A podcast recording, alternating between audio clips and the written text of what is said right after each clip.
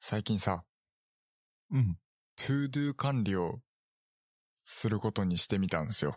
えーっと、それは具体的には計画を立てて、最後終わったらチェックしますみたいな。そうそうそうそうそう。うんあの、やる、まあ、簡単に言ってやることリストだよね。ん。やるとことリストを、まあ、電子的に作って、その終わったらそれがこう、まあ、す何取り消し線が引かれていくっていう感じはい。のものをちょっと作ってるんですが、うん。これがですね、あの、仕事効率が爆上がりになるんですよ ね。マジっすかそそれは、えちょっと待って、トゥードゥーリストというのは、う。うん。えー会社でそれともプライベートで両方これはですね、もう両方ですね。あ、両方なんだ。うん。そう、仕事もそうなんだけど、まあ、主にす仕事なんだけどね。主に仕事なんだけど、基本的にその、もうすぐやる仕事はすぐやっちゃうのはまあ、いできる仕事はやっちゃうんだけど、ちょっとこう、長期化しそうな仕事っていろいろあるじゃないですか。ん。例えばその締め切り日が定められてて、それまでに取りまとめお願いしますとか、結局その自分トリガーじゃなくこう各ね、あの、専門の部署とかチームにこう仕事を振って、それをこう自分のところに回答くださいとか、まあそういうそのトゥードゥ管理みたいなのをやっていく中で、まあその締め切り日にそのトゥードゥの完了目標値っていうのを設定して、まあそれまでにこうやるっていうような形で作ってるんだけど、まあその優先順位っていうのがものすごくわかりやすくて、で、特にその、なんていうのかな、こう、時期が設定されてるから、こう、やんなきゃいけない日付順にこう、並び替えとかもできるんですよ。おうで、そう、今直近で一番締め切り日が近いもの、仕事はどれかっていうのも一目瞭然でわかるっていうところもあるし、あとはその定期的に月1回、あの、やんなきゃいけない仕事に関しては、あの、定期リマインダーみたいな感じで、その、繰り返しでこう、自動的にこう、やることリスト、トゥードを入れてくれるような機能もあるので、あの、忘れることもないっていうところですかね。だからすごく良いなっていうとこで、で、その仕事に関してはやっぱプライオリティ持ってやってくっていうのは、まあ当たり前の話じゃないですか。うん。で、プライベートでその優先順位っていうのをおろそかにしがちな気がするんですよ。まあ、確かに。そう。このプライベートでこそ、この優先順位っていうのはすごい大切だっていうことに、このトゥードゥ管理をし始めてから気づいて、うん。まあ、要は我々なんかいろいろやりたいことたくさんあるじゃないですか。まあ、うん。 YouTube やりたい、動画編集やりたい、うん。ね、ポッドキャストやりたい、ブログ書きたいっていう、そのたくさんやることがある中で、じゃあ何が一番やりたいのっていうのを、ちゃんと to do で管理 すると、すっごい効率上がるっていうことに気づいたんですよね。あ、それはやらなきゃいけないっていうモチベーションになるっていう意味。そうそうそうそうそうそうそうそあう。ー結局、なんかこう、いっぱいやりたいことがあると、なんかこう、ぐだって YouTube 見出し始めちゃうんです よ。例えばなんかこう動画、なんか動画編集してて、なんかわかんないことがあった時に、こう、それの、何、tips みたいな動画を見始めるじゃないですか、YouTube で。はい。で、その YouTube で見始まると、なんかその、いろんなこう、興味のある tips みたいなのもガンガン出てきたりとかするわけですよ。で、それをちょっと見とこうかなとかやってるうちに、もう YouTube を見て一日が終わってしまうみたいな。最初にやること何だったんだっけって。そう。 なっちゃうんですけど、それがその to do 管理しておくと、あの、まあ、時間でも区切れるし、今日中にこれとこれはふた二つは少なくともやっておきたいってなった時に、こう、なんていうのかな、こう、やる、やることがこう明確化されてるから、あの、別のことにこう勝手にね、やっちゃわなくて済む。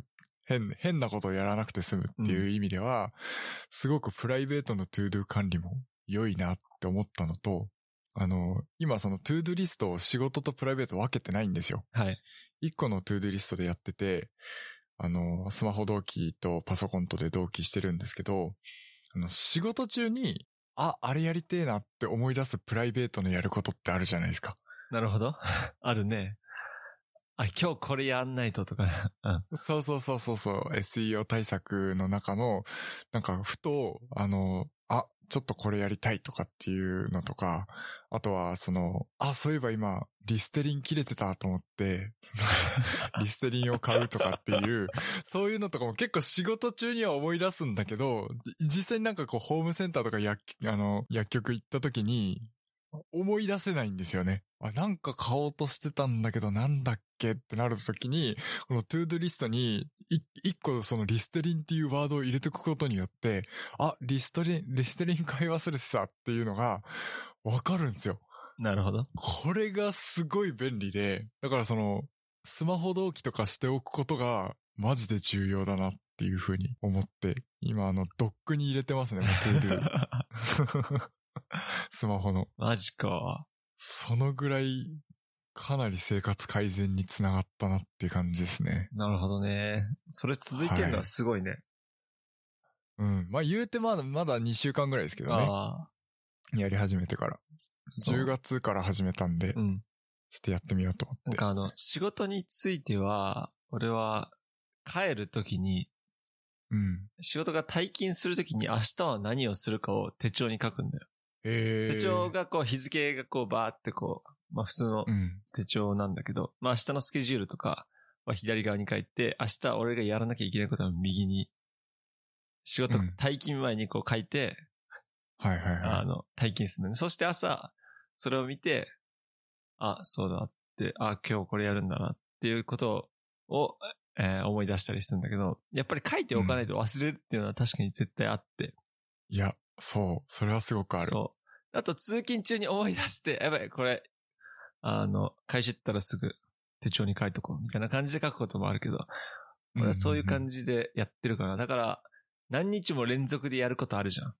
はい。そういうのは毎日同じことをこう書くんだけどね。めんどくさいけど。あーなるほどね。うん。それはね、えーあそっかの、ここ2年ぐらいでやってる。だけど、プライベートについては全くやってない。ああ。これプライベートやってみるといいっすよ。すごい面白い、これそうはで。すね。なんか、せめやるとしてもなんか、買わなきゃいけないものはメモるよ。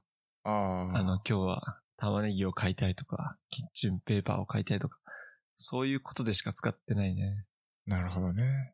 それは何システム手帳かなんかでやってるってことえっと、えそれどっちの家、あの、プライベートについては全部、あの、スマホああ。でやって、会社のは全部、紙に、紙っつうかそういう手帳システム手そ帳う、みたいな。普通の手帳に書いてるね。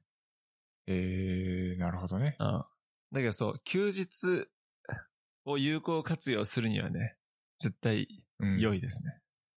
や、マジで、うん本当に、あの、土日、あ、今週の土日時間できたら、これやっとこうっていうのは、もうあの、一週間、5日間の仕事の中で、溜め込めるんですよ。ああ、それって結構、うん5日の中で忘れてくんですよ、どんどん。まあ確かに頭の中では、あ、これやろうと思ってるのに、うんそれってマジでもうあの、週末になっていざ時間ができた時に、あれ何やるんだっけっていうのを、まず思い出す作業にすごい時間かかってしまうっていうのは確かにもったいないので、うん、そこがもう、もうガツンと最初からもうん。う、バカバカ仕事できるっていうのは、マジでいいなと思って、それはわかる。あの、月曜日とかに、あべ、今週寒かったから、うん土日、布団出そうと思っうん。て。さすがにそろそろ布団出さないと寒いな。あ暖房も入れるから、フィルターこうん掃除しないとなって、先々週ぐらいに思ってて、結局忘れて土日過ぎて、うん、うんあれでまた月曜日に思い 出すできんかったっつって そうそう。それで今日、あ、やべって思ってやったけどね、思い出して。うん。それはね、すごくあるね。そうなんですよ。うん。やっぱ人間ってね、本当に忘却の生き物だっていうのはよく言ったもんですよね。うん確かに。あ、はい。ちょっとその関連なのかわかんないけどさ、うん。 iPhone でさ、 またちょっと iPhone の話になっちゃうなっちゃうんだけど、うん iPhone でさ、こう、えーっと、ウィジェットが追加できるようになったじゃん。はいはいはいはい。それでね、今ウィジェットを一う番ん。ホーム、ホームっつうか一番最初のところに、まあ天気と、うん。まあよく使う Google 検索うん。のウィジェットとポッドキャストを出してんのね。ほんうんで、その下に、シリからの提案のウィジェットを出してんの。おー。そのシはリい、からの提案がめちゃめちゃ優秀で、えー、よく使うアプリが基本的に出るんだけど、うん。これ多分だけど、あの、うんこの人朝使うアプリこれだよねとか、うん。傾向を見て寝る前ゲームするからうんと、か、車に乗ったら音楽聴くからとか、まあ、車に乗る時間帯なのかな。音楽のアプリが出たりだとか、そういう感じで、シリからの提案がすげえ優秀で、基本的にそのシリからの提案は、まあ、いつも変わるんだけどね。うん。それが、使いたい時にそこを見ると、あ、これや、これだって、この使いたいアプリをそこに提示しててくれるの。うんうんうん。だいたい8個、8個かな ?2、24、24かな ?24 で8個のアプリを常に出しといてくれるんだけど、それがね、めちゃめちゃね、使える。なるほど。すごい時短になるし。えだからー、ドックに入れといいっくものは限られてるじゃん。すね、ドックに。に入れられないけど、頻繁に使うものは多分シリカルの提案で出してくれるから。なるほどね。うんだからね、すごい。シリカの提案のウィジェットを3つぐらい出す、出してる人もいるらしいんだよ。えー。真ん中、あの、上、真ん中、下って。まあ、それもできるんだけどね。うん。だからそれ、めちゃめちゃいいんで、ぜひ、使ってみてくださそっか。俺も実はまだ iOS14 にしてなくてですね。い。いやいやいや。今回別にそんなね、 悪いことないよ。あ、そ今のところは。う。なるほど。うん。ちょっとやってみます。うん。シリカの提案はすごく良いですね。ただそのシリからの提案でさ、一つ俺ちょっと怖いのうが、ん。あの、最近よく LINE する女の子に、うん。あその、誰々さんに LINE みたい な。のね、そのウィジェットはある、あの、なんつうの、わかるよ。うんあの、誰々さんに電話とか、 うんそういうウィジェットも出せるんだけど、今回のシリカの提案のやつはアプリ、アプリをアプリだけ出すだけだから、あ、その行為ではなよいかっ。行為では ない。誰々さんに電話とかではない。あ、そうなんだ。なんかそういうのって、なんかシリからの提案であそるうじゃん。そういうのそも出せるよ、もちろん。そうそうそうそうそう。 それ出てきたらちょっと恥ずかしいなと思って。こ 誰いにつもこの子と LINE してんじゃんとか。誰にも見られない一発でバレる から。いや、そうだけどさ。ちょっとそういうのも恥ずかしいうんそれを出せなるととか思うっていうのはちょっとあって。うん。まあ、まあいいんですけどね。うん別に見られては、なんかダメなことじゃそうなだいかねら。だから、いつも電話してる人とかは、誰々さんに LINE 電話とかは確かに出るね。そうだよね。うん出ちゃうじゃん。出る出るそう、そうなんですよ。それがちょっとはずとか思って。はい。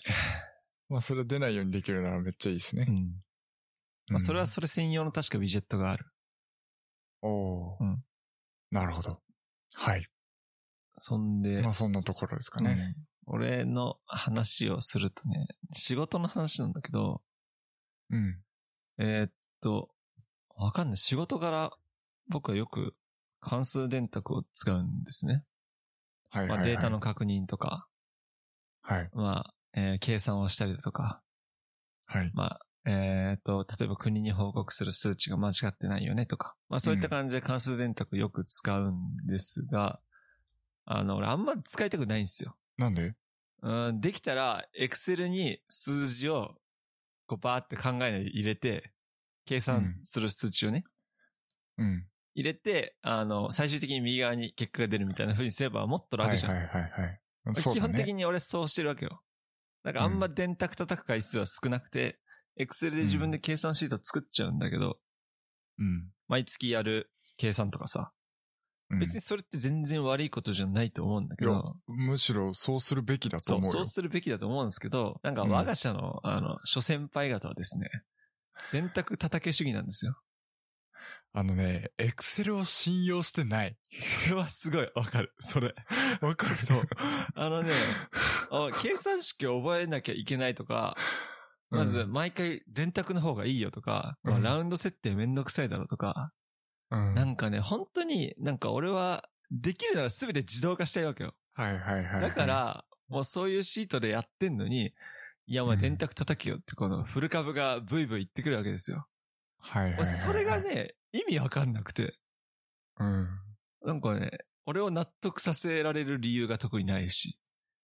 うん。いや別に、に俺公式なんて覚えなくていいと思ってるから、そうだね。必要な時に見て、うん、あの、計算すりゃいいと思ってるけど、公式を覚えないとダメだ。うん。なんか、絶対に公式を覚えて自分で手計算できないとダメだみたいな。手計算って言っても電卓だけど、うん。なんか、それがマジで意味わかんないっていう話を、この間、上司と話をしてて思った。なるほどね。まあ一つ、まあ俺もちょっとその上司の肩を持つわけじゃないけど、一理あるなって思うのが、結局その、なんて言うんだろう。中身をちゃんと理解してるのかっていう部分。うんうんうん結局さ、うちの会社ってこう、外部に説明をしなきゃいけないことって結構あるわけじゃないですか。でそういった時に、なんかこう、これまでこう、なんていうの、エクセルシートで、こう全部こう、自動でマクロ計算して、関数計算してくれて、全部結果が出るようなシートを作ってあって、結果が自動化してで出されましたっていうのを、例えば、あの、外部の人にこう説明しに行った時に、このデータってどういう計算してんのとか、なんかどういう考え方の、どういう公式使ってんのって言われた時に、あの、こういう、こういう公式使ってますよっていうふうに、やっぱ手計算してると答えられるじゃないですか。まあまあ、それはあるね。そう。だからそれをしなきゃいけないから、手計算しろって言ってるのかなっていうのはちょっと思う。うん。かななるほどね。うん。いや、もちろん、自動化した方が圧倒的に時短になるし、すごい仕事量も減るし、楽なんだけど、そう、やっぱり、そのシステムをきちんと理解して、した上で自動化してるっていうのがもう大前提になってこなきゃいけないのかなってまあ、いうとそこうろかな。ね。確かにそれは、ううん、ん。おっしゃる通りだね。うん。そうね。まあ、理解した上での、なら、そう。問題はないと思うけど、確かに、新人とかが来て、うん何も考えずに、えーじゃあうんここのセルには、うんえーこの数値を入れて、このセルにはこの数値をここから読み取って入れて、はい、右側にアンサーとして出ましたと。ははい、いそれがチェックして合ってますねってなっちゃうと、あうの、ん数値の意味とか、計算式とか、まあ、どのようにしうてんそれを出しているのかそをう。うん。考えなくなるっていうのは、まあ、うん。なくはない。し、結構それは、往々にしてあり得るうん。とは思う。そうだね。で、結局その出た結果をどういうふうに応用していくかっていう部分も、多分自動化されてると考えにくくなっちゃったりもするかもしれないよね。うん。うん。ってそういうところね。ですかね。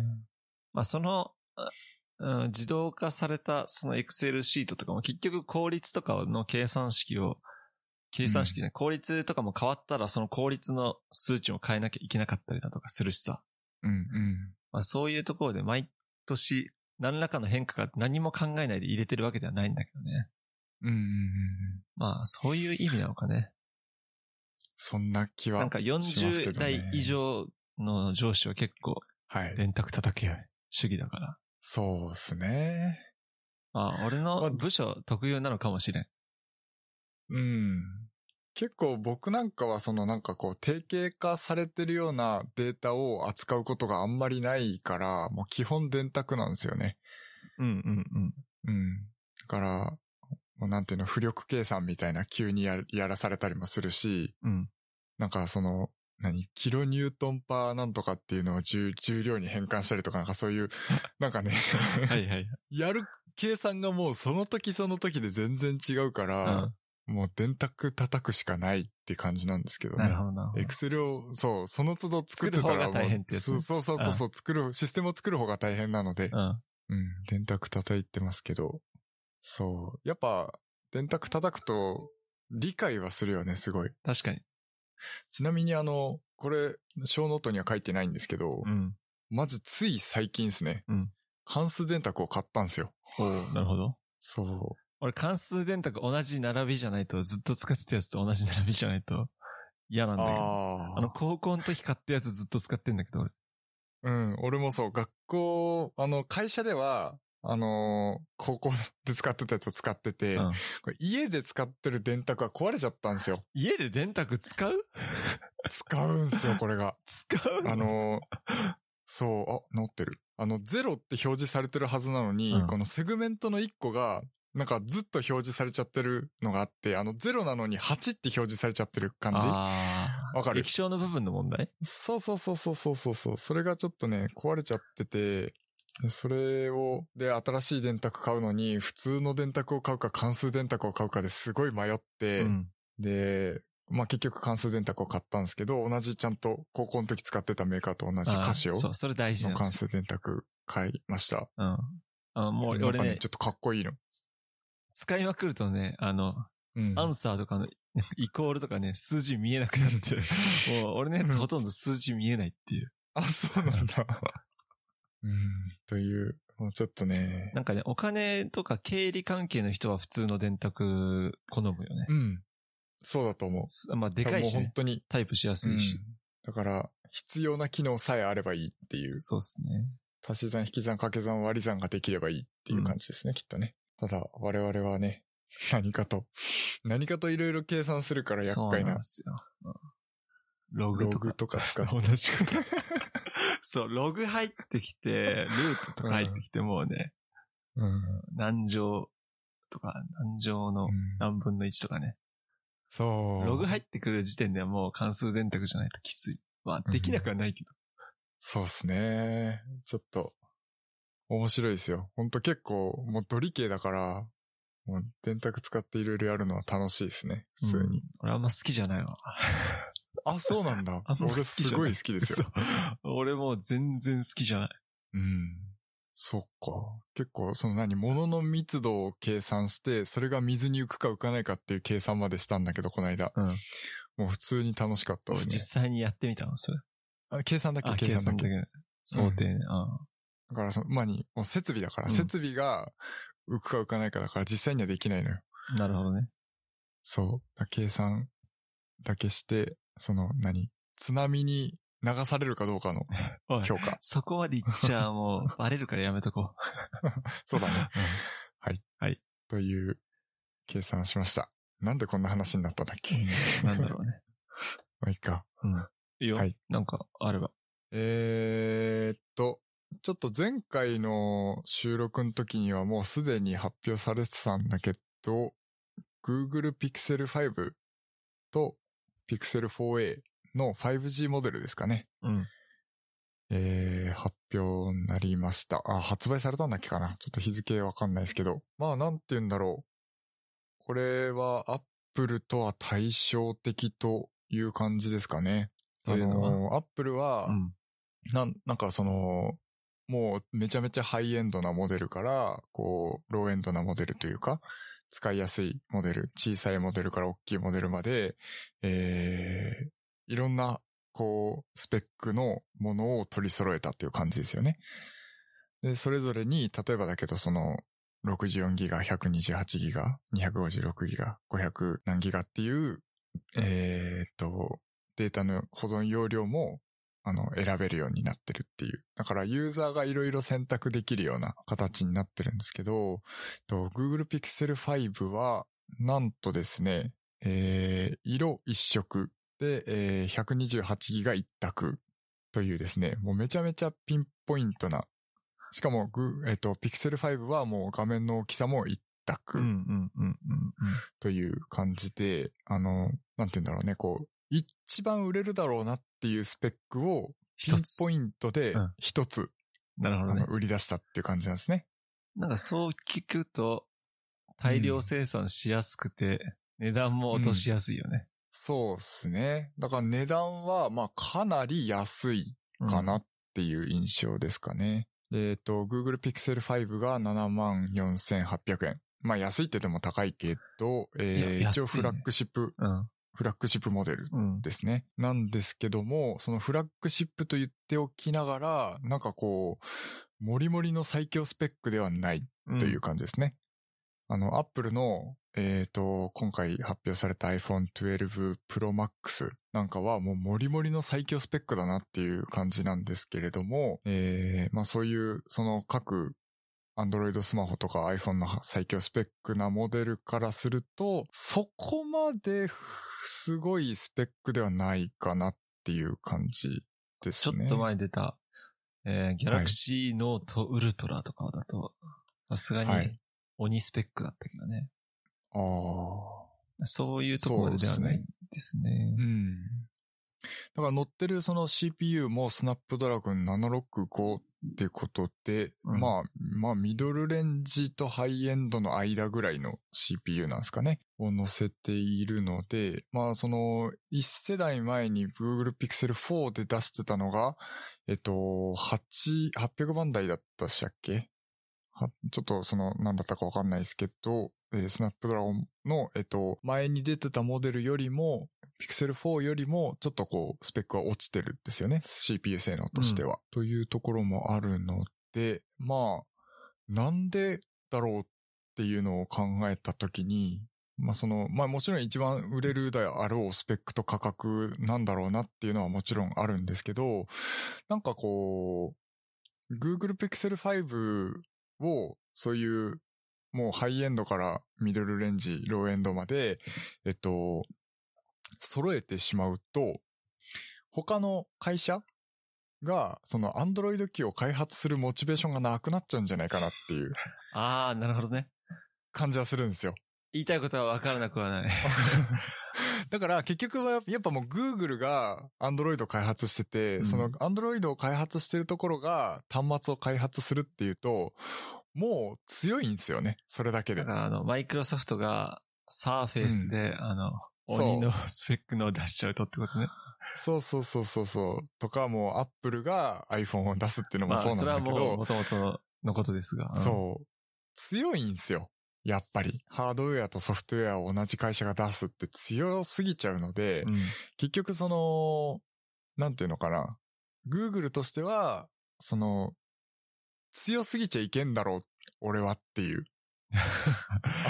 俺は、ソフトウェア会社だと。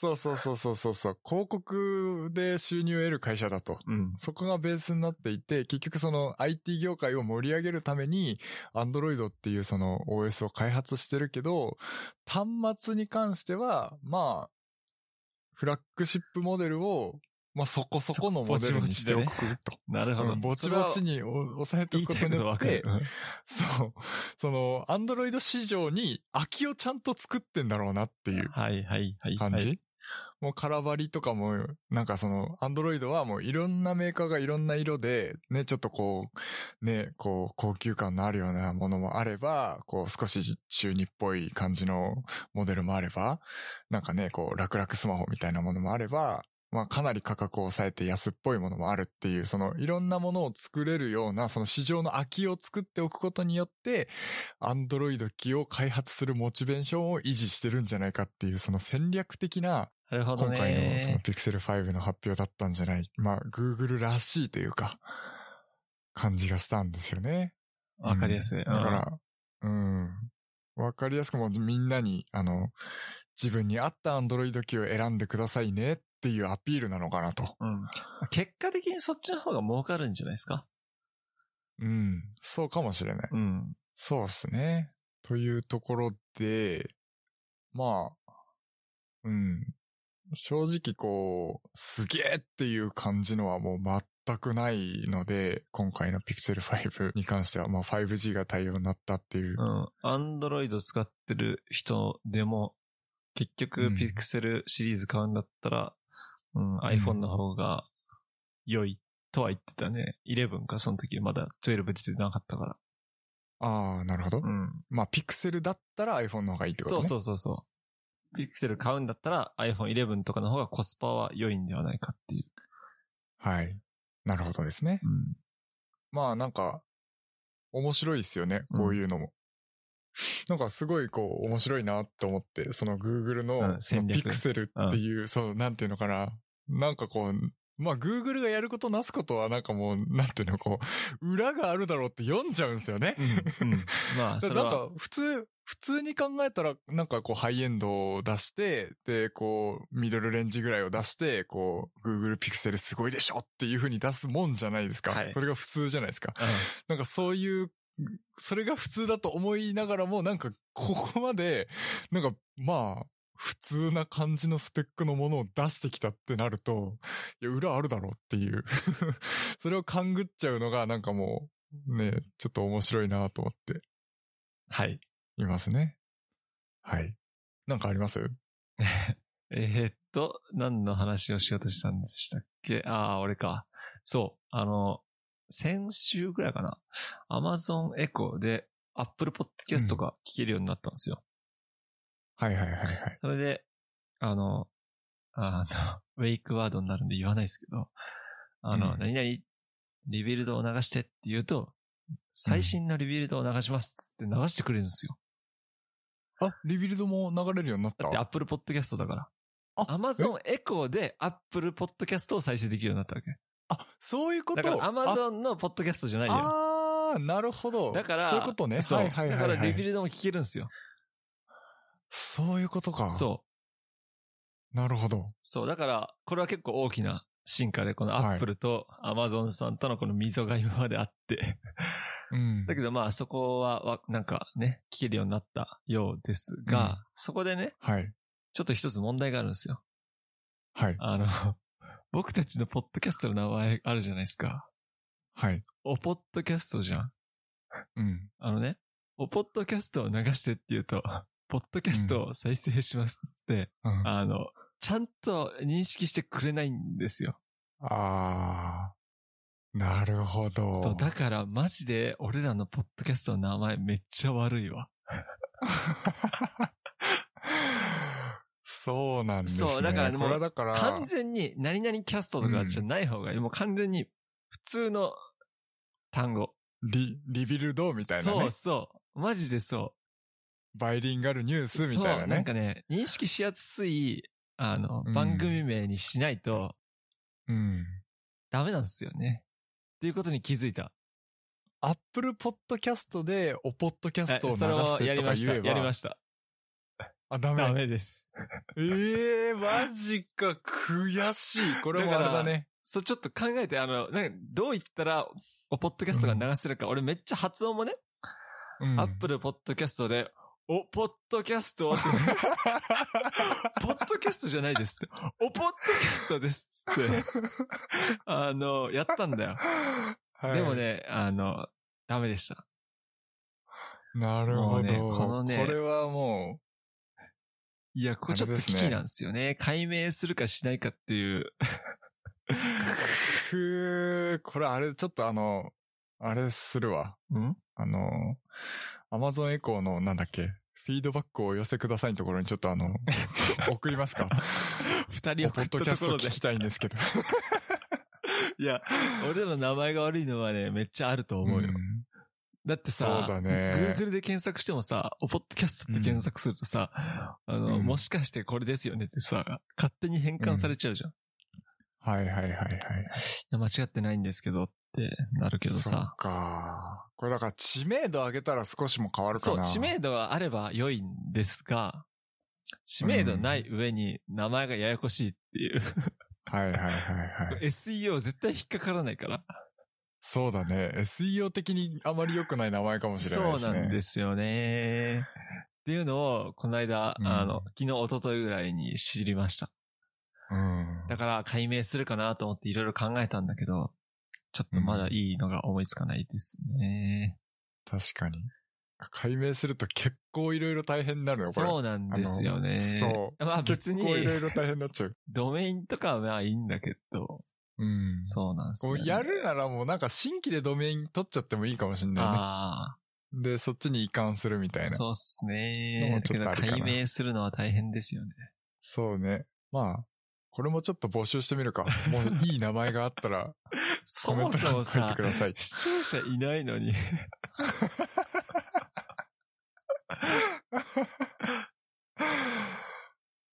おもろい。視聴者いないのに。どうやって今のところコメント一件も来てないですからね。これまであの、コメントしてくださいと言っていはおるのですが、なるほどね。なかなか来ないので、はい。ちょっと寂しいですね。そうなんですよね。だから、マソエンコでもね、聞けるようになんか、フィードバック送るか、じゃあ。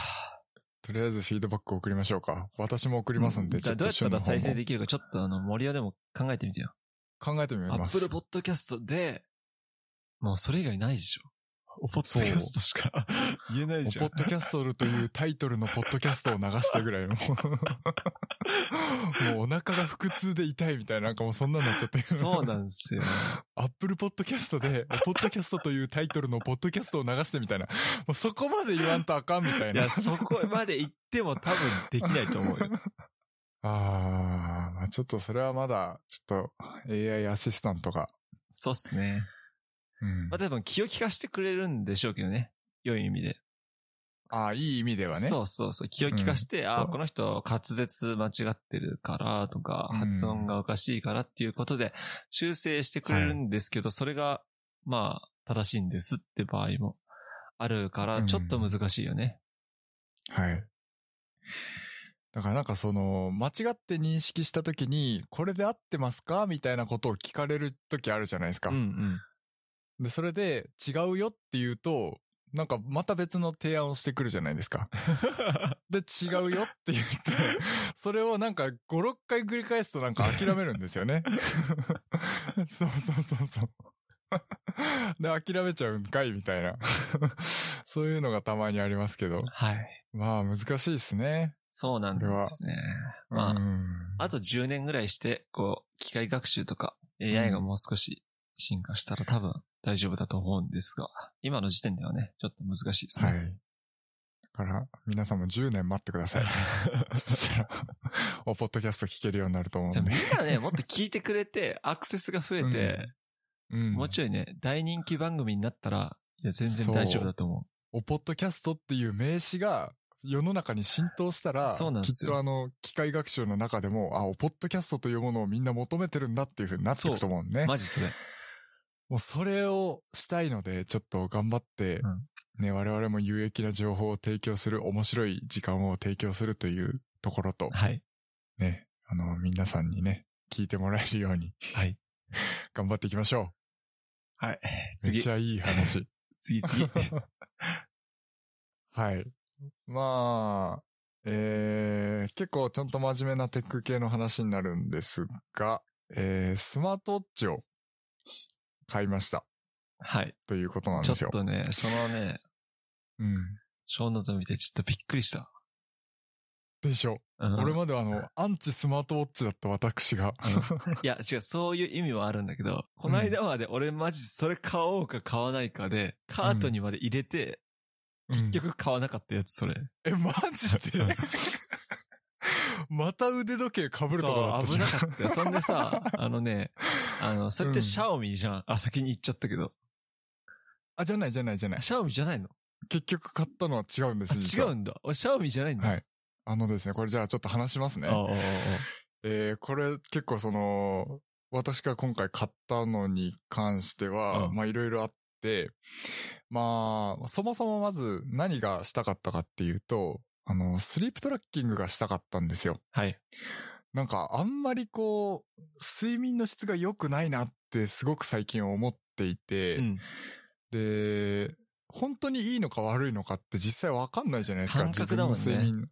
うん。朝起きてなんかちょっとだるいなっていうのとか、こう夜の、夜寝てるんだけど、なんかちょっとこう、すごい浅い眠りだなっていう状態がよく、すごく長い時間続いたりとかっていう感覚があったので、その睡眠の質があんまり良くないんじゃないかなって思っているのと、あとはその、まあ、体力的にちょっとだいぶ衰えてきてるなっていう感じ。まあ、コロナとかもあったのもあったし、まあ、テニスとかは結構やってはいるんだけど、結構もう週3とかしかやらなくなってきちゃったので、週3やってれば十分 だろ。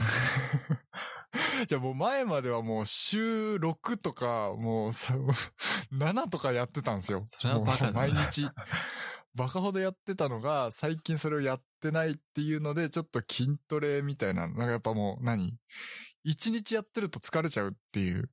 まあ当たり前なんだけど。当たり前だね。そう。すごい、こう、後半も体力が持たんっていう状況が結構あったりするので、ちょっと少しね、こう、毎日筋トレをしようかなっていうふうに思ってて、だからその筋トレのモチベーションも、そのスマートウォッチでいろいろ管理できるじゃないですか。なんかこう、うん何歩歩いたとかさ、こう、階段どんだけ登ったとかっていうのも結構わかるので、そういったところでちょっとこう、いい感じの目標設定が自分の中でできれば、ちょっとモチベーションになるんじゃないかっていうのもあって、まあ、スマートウォッチ買うかっていうことになったんですが、そのスマートウォッチって結構でかいじゃないですか。しもう、ものによるね。うん。そう、ものによるんだけど、でか、なんかアップロ、まずはアップローチを考えたんです。アップローチを考えたんだけど、まあ、でかいし、電池持ちもね、2日とかしか持たないし、値段も高いというところで、まあ、ちょっとね、なしかなっていう感じになったんですよね。うんまあ前からそのアップローチないねじゃあ、微妙だなって思ってたから、で、そのね、ゴツンゴツンぶつけたりすると、ちょっとね、あれなんで、こう気使って生活しなきゃいけないのも嫌だったから、もう、高いのは買いたくないと思って、しかもその、なんて言うんだろう、睡眠の質が測れるとかって言っても、なんかこう、ね、どのぐらいこう自分にとって有益な情報になるかっていうのもいまいちわかんないし、その筋トレのモチベーションもどのぐらいになるかっていうのもまだ使ったことないからわかんないんで、まずはお試しで買いたいっていうぐらいな気持ちだったんですよね。だったんで、そのスマートウォッチではなくて、スマートリストバンドっていうものにしようかなっていう風になったんですよ。ほうほうほう。うん。でスマートリストバンドっていうのはそのスマートウォッチよりもすごいこう、コンパクトで軽くてっていう感じで、で、表示される情報ももちろん少ないんだけど、まあ最低限のこと、あの、心拍数の測定とか、スリープトラッキングとか、まあ、あの、もろもろの細かいことはいろいろできるっていうところで、あの、スマートウォッチよりは、こう、機能は少ないけど、必要最低限できるよっていう感じのものが、かなり格安で、しかも、電池持ちも良いと。もうこれしかないんじゃねえかと思って、スマートリストバンドを調べ始めたったわけですよ。なるほど。はい。で、まあ、最初に候補に上がったのが、そのさっき、さっき言ってた、シャオミの、うんうんえー、ミーバンドっていうのかなマイバンドっていうのかなうん。うん、ミーバンド。ミーバンドかなミーバンド5っていうのが、えー今年の7月頃に発売されていて、発売当初の価格が5980円。めっちゃ安いですよそね。うなんですよ。俺、これを買おうと思ってたんですよ。はいはいはいはい、うんで。しかも電池持ち、あのーちょっとそのローバッテリーモードみたいなのにしておけば最大20日間持ちますよというところで電池持ちも完璧だと。で、値段も安いともうこれしかないんじゃないかと思って思ったんですが、なんとですね、あのーこのシャオミが Mi Band 5っていうのを出してる、その Mi Band 5を作ってる会社ですね。その委託して作ってる感じらしいんですけど、それが、あの、フアミーっていうのかなあの、なんかファーメイとシャオミーを混ぜたような、ファーウェイとシャオミ が。混ざったようなう、んうんファーウェイかと思った最初ふ。わ、そう、フアミーっていうメーカーがその 怪しい、怪しいな。うん。 怪しい、超怪しいんですけど、ミーバンド5っていうのを、あの、委託されて作ってるらしいんですよなねる。ほど、なるほど。で、それを、あの、フアミっていう会社が、その、ミーバンド5のなんか上位版みたいなのを作ったんですよ。ほもう見た目はほぼ同じ。う。え、そのシャオミのやつとシャオミのミーバンドと、うんもう、もう98%ぐらいおう。もう見た目は同じなんですよ。ただ、若干なんかこう、大きさとか、その、なんかこうね、ディスプレイの角度が、あの、ミーバンドってこう、ちょっと斜めってるらしいんですけど、見やすいように。それがなんかこう、まっすぐになってるとか、なんかそういうちょっと細かいところはあるあるんですけど、ほぼほぼ見た目は一緒なんだけど、そのミーバンドについている機能はもう全部ついていて、プラス、あの、えっと、血中酸素濃度の測定ができる。マジアップルウォッチじゃん。そうなんですよ。で、かつ、あのー、ウェイクワードになっちゃうから言えないんだけど、うんアマゾンのあれなんとかにも、あれなんとかに対応してるんすか、なんとか草にもなんとか臭い。対応してるんですよマ ジ臭いわ、それ。マジえ対応してると。まあ、めっちゃいい、ね。いうところで、うん。うん。そうなんです。これが10月発売なんですよ。ほもう最新ですね。あの、アメリカでは9月の後半ぐらいに発売され、先行発売して、それが日本で10月1日から発売されていて、しかも技的も取ってるんで、えー安心してす、あの、使うことができますよと。う。いうところでえーえ、もう、これしかなくない今の聞いただけで欲しくなったわ。でしょ、うん そうなんですよ。もうこれしかないと思って買いました。それおがう金曜日届いて、金、今日、あの、土曜日なんですけど、昨日の夜つけトラックしたて。る。トラックしました。どうでしたえー、っとですね、ちょっと待ってください。指数がちょっとよくわからんので、あ あーの何点とか出んだっけ点数が出ます。点数が出て、えー昨日の夜の睡眠スコアが64点でしたね。おーようわからねえ。よくわからん っす。いいのかわかるんです。結局その、な、何を改善したらいいのかっていうのはよくわからんですけど、あのーまあ、一応、寝たのがですね、昨日実はすごい遅くて、4時19分だったんですね。うん。まあもう朝ですね。4時の19分に寝て、 9時37分に起きてるんですけど、 早いね。まあ、あのアドバイスとしては、入眠が遅すぎますと。 まあ、俺でもそのアドバイスはできる。はい。あと、睡眠が十分、十分でありませんと。まあ結局、あの、時間的には5時間18分しか寝てないので、あの、睡眠の時間がちょっと足りてないですよというのと、あと、深い眠りの時間が短すぎますっていうアドバイスが来てますね。はいはいはい。ということで、まあ、その、確かにやっぱ浅い眠りだなっていう感じはもう毎日してるので、あの、深い眠りの時間が少ないっていうのは、まあ、あの、深い眠りの時間31分で、浅い眠りの時間が4時間47分っていうのも出てるので、この、まあ、どれだけ信憑性がある情報かわかんないですけど、ちゃんとそのスリープトラッキングもできて、ちゃんとアドバイスもくれるというですね、まあ、ちょっと、まあ、今回、あの、昨日寝た時間がちょっとあまりにもね、 変な時間に寝てしまったので、まあ、ちゃんと寝た時にじゃあどうなるかっていうのもちょっと今楽しみにしてるとこなんですけそうど。ですね。まだすぐじゃわかんないよね。はい。これがね、なかなか良いですよ。ちゃんとあの、iPhone の通知も見れるし、あ、見れるんだ。なんかもう、そう、あの、LINE が、なんていう LINE が来たかも通知で見れるし、ええ欲しい。非常に良いですよ。血中酸素濃度とか、うん。あの、ストレス値チェックみたいなのもできるんええですよね。あのさ、そう、俺がね、シャオミの、うん。えー、なんだっけ、バンド、ミーバンド Mi Band 5を5買おうと思ったのは、えっと、そのシャオミで出してる体重計、体組計っていうのがあるのかな、はいはいはい、はい。それ、があるんですよ。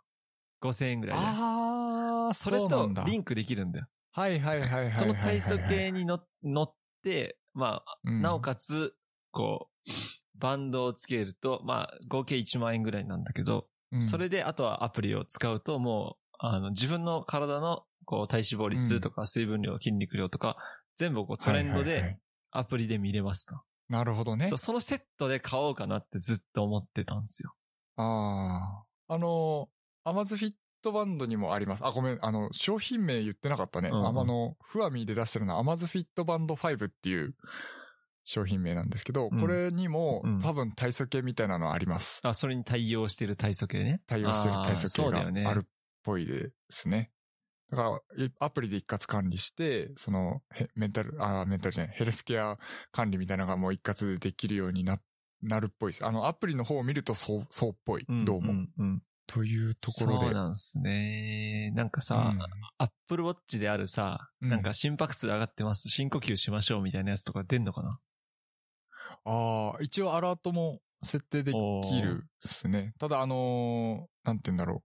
多分ちょっと緊急時ぐらいな感じだと思あう。ー特になるほ何のこ運動とかもしてないのに、あの、BPM が150超えましたっていうのでうんうんアラートが出たりとかっていうのはあるあれは、あかのも、しれない。スタンドアラートあんあるあるある。あ、あるんだ、立ちましょう。長時間、長時間、マジあえー、俺マジ買おうかな。の、うんこれ最高です よ。俺さ、 俺今もう今今見た感じだとこの、グリーンが欲しいんですけど、グリーンじゃないよね。えっと、初期でついてるバンドは黒一色しかないあらしい黒で一す。色しかないんだ。はい。で、あの、バンドを買い替えればグリーンにもなるって感じですね。あー。え、そうなのこれグリーンで買えないのグリーンでは買えないと思う本。当買えないでしょ。あマジか。グリーンがいいなと思ったけど。えー俺買うわ、これ多 分。いや、だけど買いたくねえや。買いたくねえ。また一緒になっちまうから買いたくねえけど。え、でもちょっと待って、ちちょなっみとに言待って。うと、うんはい。あの、ってことは、時計うに、んこう、あの、草、草、何々してっつうとできるわけえっとですね、実はなんですけど、今んとこ多分まだ対応してないっぽい。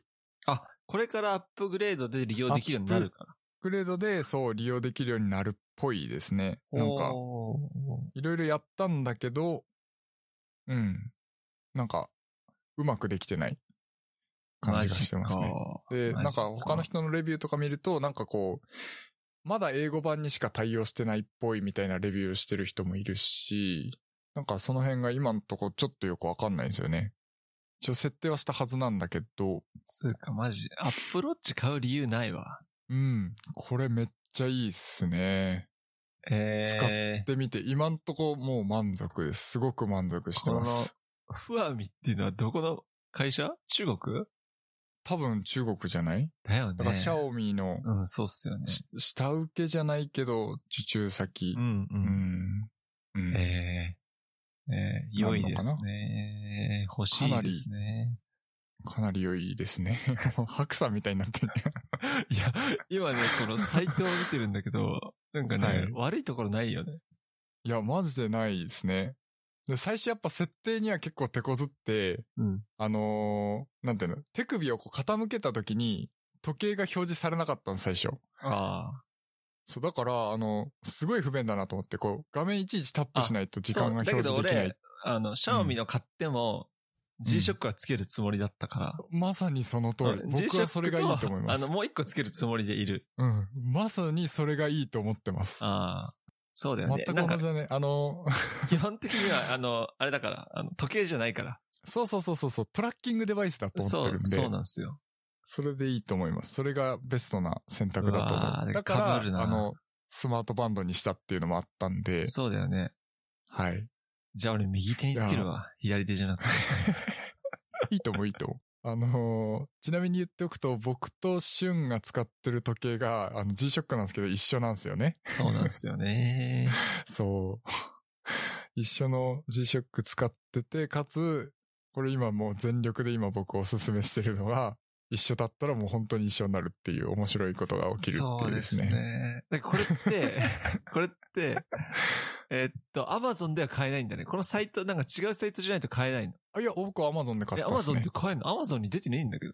嘘マリンジク送るアフィリンク送るの。あいやアフィリンク送るか。アフィリンク送るよ。まあ、後で送りますけど。マジいアマゾンや、で買俺いま欲したよ。しいんだけど、マジで。ちなみにあの、アマズフィットっていう名前だけど、特にアマゾンとは関係ないらしいです。うーん。そうなのか。アマゾンの AI アシスタントが使えるけど、アマゾンとは関係ないですね。らしいです。なんか US のアマゾンだと、英語で出んな。おお49ー。普ドル。通に40切り安っ。はい。ということで、かなり、良いですねえーいいな欲しかいななり良いですね、これ欲。しいけど変わるななんか森尾と合わねえからいいけど、 まあねなん。か森尾と同じ職場だったら嫌だわ。だね。 もう面白いくらいに。まあでももともとだってね、欲しいと思ってたものだったっていうのもあるし。そう、本当に俺、シャオミのこのうんミーバンドは、はい。あの森尾も、にも教えたけど、あのさ、トーマスっていう YouTuber いたじゃん。ああ、はいはいはい、はい。あの人が。めっちゃおすすめしてて、あ、そうなんだ。そう、これがマジ神だみたいな。買って親にもあげたみたいなええぐらいおすすめしてて、うん。それでめっちゃ調べてたんですよ。なるほど。体組系と一緒に買おうかなと思ってて。うんうんうんそうね。だからさ、やっぱりアップルウォッチになると、あれつけるとやっぱりぶつけたりするのが本当に嫌だから、筋そうトっすねレしてるなり、やっぱスポーツ中だったり、うん。うん。なんかぶつけるのを怖がってたりだとか、やっぱ筐体もでかいしさ。そうですね。そうなんですよ。うん。このスマートバンド的なのは本当にちっちゃいじゃん。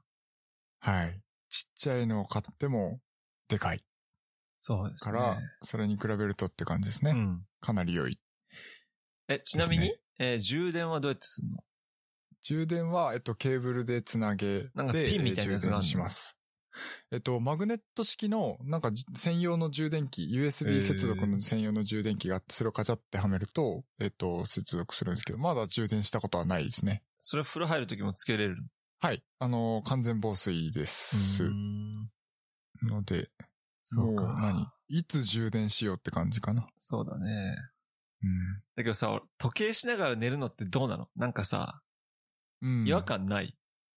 まあ最初はあった、すごく。うん。だよまなあ、んかき一一日しかやってないけど。なんかさ、そう、なんか腕、腕になんか圧力かかった時に腕に跡つきそうとかさ、ああ。思ったりして。そうね。まあ、割とでも、なんて言うんだろう。あんまり違和感ないかな。つけてて、やっぱめちゃめちゃ軽いし、うん。すっごい軽いし、もう全然、あごめん、今見たけど、買えなくなってますね、アマゾンであ。れじゃないその、プライムデーとかでみんな買ったんじゃない可能性ある。まあ、ギリギリ僕変えた感じかな。まあ、もうちょい様子見てうん。買おうかな。変えたら。はい。いやーめっちゃいいっすよ。そうなのか。血中酸素が、その値段、え、実際いくらなんだっけ ?8000 円ぐらい。 7000円ぐらい。 7980円ぐらいか6980円です、ね。安いなでしたね、僕が買った時は。血中酸素測れて、それか。はい。めっちゃいいっす。本当に、今んとこマジで、めっちゃいい。はい。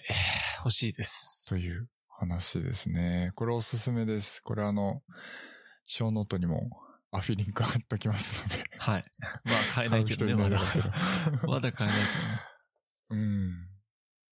確か僕が買おうと思った時も、なんかちょっと発想がちょっと遅れますっていうような感じで書いてあったんですよ。はいはい。だったんだけど、まあ、めっちゃ早く来たっすね。ももとも。となんか10月の後半ぐらいになりますみたいなのを言ってて、来たのが結局昨日だったから、あ早っと思って。という感じだったっすけど、今は多分ちょっと品切れになっちゃってる感じですかね。はい。はい。ほんでさ、はい。アマゾンプライムデーがあったじゃないですか。ありましたね。まあ、結果言うと俺は何も買ってないんだけど、うん。なんか買った何も買ってない。ですよね。なんかさ、うん。なんかプライムデーだから買わなきゃいけないって思うのはなんか良くないなと思って。そうっすね。なんか結局金の、なんかアマゾンの思うツボだなと思って。うん。欲しい時に欲しいもの買ってるからアマゾンで。確かになんか24インチのモニターとか1万5000円とかすげえ安かったりうん。してたけど、無理して何も買う必要はないなと思って今回スルーしたんですけど、うんまあ、そんな中でね、俺一つだけちょっと後悔がありまして、はい。あの、まあ、ギズモードの記事に書いてあったんだけど、今回一番プライムデーで買われたものが、なんとはい3体らしいんですよ。え3体安、くなってたの3体がですね、これ1巻約2000円するんですよ。はい。 1900円プラス税なんだけど、はい。 1000円だったらしい。マジでそうなんですよ。だから俺は、えー定価で買ったから、うん。あの、もうこの約2000円で買ったんですよ、1巻。うんうん。だけど、あの、プライムデーは1000円だったらしい。うわ、もうちょい本か待てばよかハードった。カバーの本ハードカバーの本。へえ、うわー、買っときゃよかった。俺もこの時に。買えばよかったって、めっちゃ思った。 へえ、あ、Kindle 版じゃなくて、ハードカバー確のか本。ハード版じゃないかな。うん、ハード版だった気がする。でも本って値引きできるんだっけ俺もそう思ったんですよ。なんかね、うん。本って、んなんか値引きできないから本なんだと思ってたんだけうんうど、んう ん。よく何言ってるかわかんないけ ど。まあ、あんまイメージないよね。なんか、その。そうそうそうそうそうそう。あ、ごめんなさい。Kindle 版がでした。あ、やっごぱめんりなさ。い。Kindle 版が50%オフでした。すげえ、うわー、買っとけよかった、マジで。 Kindle 版がでしたね。悔しいなーマジか。あれも半額だったら Kindle 版買ってたわ。うん。いやあ、今見たらやっぱ戻ってますね、値段は。ー、マジっすか。うんうわー、なんかタイミング逃したっすね。そう、俺もね、たまたまギズモードの記事読んでて、まあ、森尾には言わなかったけど、その時言えばよかったんですけど、その時まだプライムデー中だったかもしれないけど。あ、そうなんだ。なんかそう、コンテンツで一番売れてんのがまさかの、あの、本三って体いうので、 あー、すごい話題になってましたね。そっか、俺、なんかあんまり、なんて言うんだろう、アマゾンのプライムデーって全然、なんか興味がなくて。うん。まあ、あのー一番最初にプライムデーをやった時はなんかいろいろ見てたんだけど、なんかいろいろ見ててもなんか微妙なのしかないと思って。まあ、わからなくはない。そう。なんかあなんかもう今回に関してはもう、サイト一回開いたけど、もうなんかプライムデーには全く目もくれず、うん。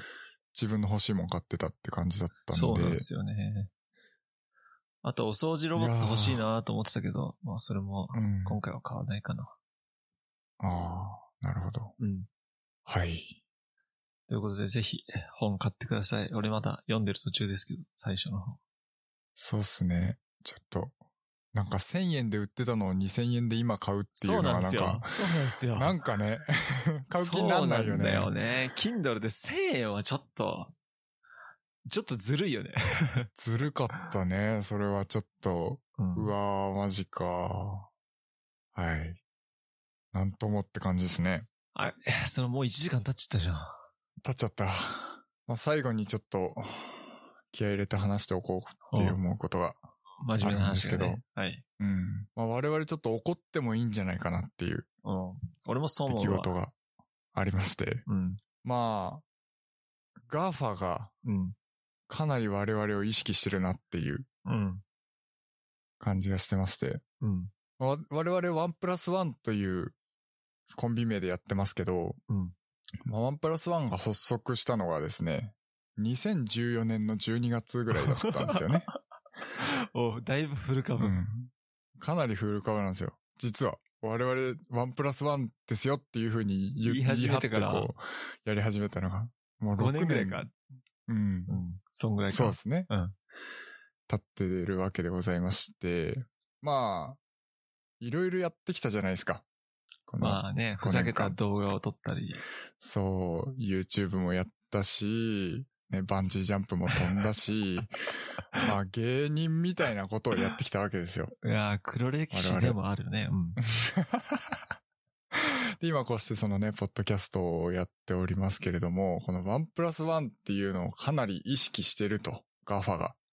おうなんでかと言いますと、我々2014年に指導してから、まあ約、まあ、4年後ですかね。2018年にですね、まあまず最初 Google が Google One っていうサービスを発表したわけですね。はい。これは明らかに1プラス1を意識してるだろうといううん。ところで、えー、2018年にそのクラウドとかメールの、まあ、容量、うんその、Google ドライブとかの容量管理とかですかね。うんそう。それを、えっ、と、管理するための、えー、サービスがうん Google One っていうものらしいですね。で、まあ、そこはまあ、たまたまかもしれないなってちょっと思った、その時は。そうですね。まあちょっとあ意識してんのかなっていう感じはしたっすけど、まあそれからですよ。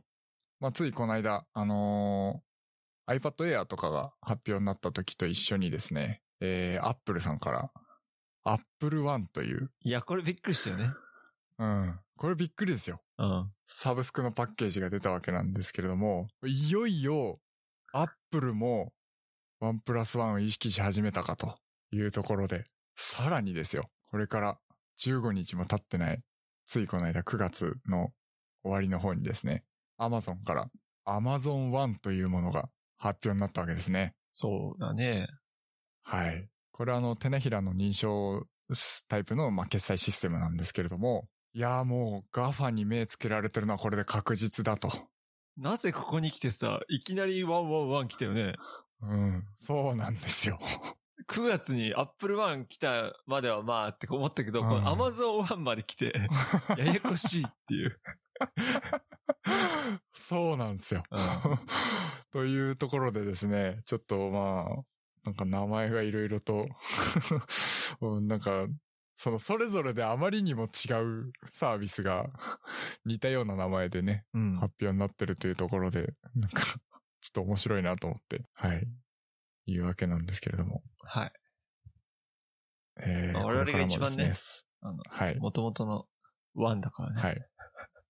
そう思ったんですけ ど、実はあの、Xbox One っていうのがですね、2013年の7月に 発売されてて、あの、Xbox One の方が早かったっていうのはちょっとあまああ、内緒にしておこうかなっていう感じですけれどもね。はい。 というところで、えー、まあ、ちょっと面白い、 面白い。えー、ガファに目つけられてる。まあ、それに並べる存在になったというところで、いつになっこたれからもですらね俺たち人気出るんだろうね。 最近でもさ、結構頑張ってるよね。最テッ近ク、系の話。最近、いやもポうッドキャストなんかは結構有益だよ。うん。割と有益な情報発信してる感はちょっと自分で言うのもあれだけ ど、あるかなと思ってて。うんなんかね、そろそろ人気出てもいいかなっていう感じですよなんね。宮川さんから、この、さ、参加依頼が来れば、うん。あの、ワンチャンある。ワンチャンあるっすね。ワンチャンあるっすそれを、 あの人となんか、ポッドキャストしたら緊張してな んか、何も喋れない。滑舌めっちゃ悪くなって、話すこと忘れて、みたいな。死に滅裂なことを言いまくるみたいな。そう。その未来しか見えないよね。まさに黒歴史みたいな。そう。ああ、今回ボツですね、とか優しい声で言われちゃいそう。そうっすね、みたいな。今回、おアンパラさんさんでした。ありがとうございます。つって。 夢ですね。ちょっと、まあそんなところではい。 1時間経ったんで終わりにしましょうか。 はい。はい、えー今回のポッドキャスト小ノートは、えー hpk.jp スラッシュおポッドキャストスラッシュ016で公開しておりますので、そちらの方もよろしくお願いします。それでは。それでは。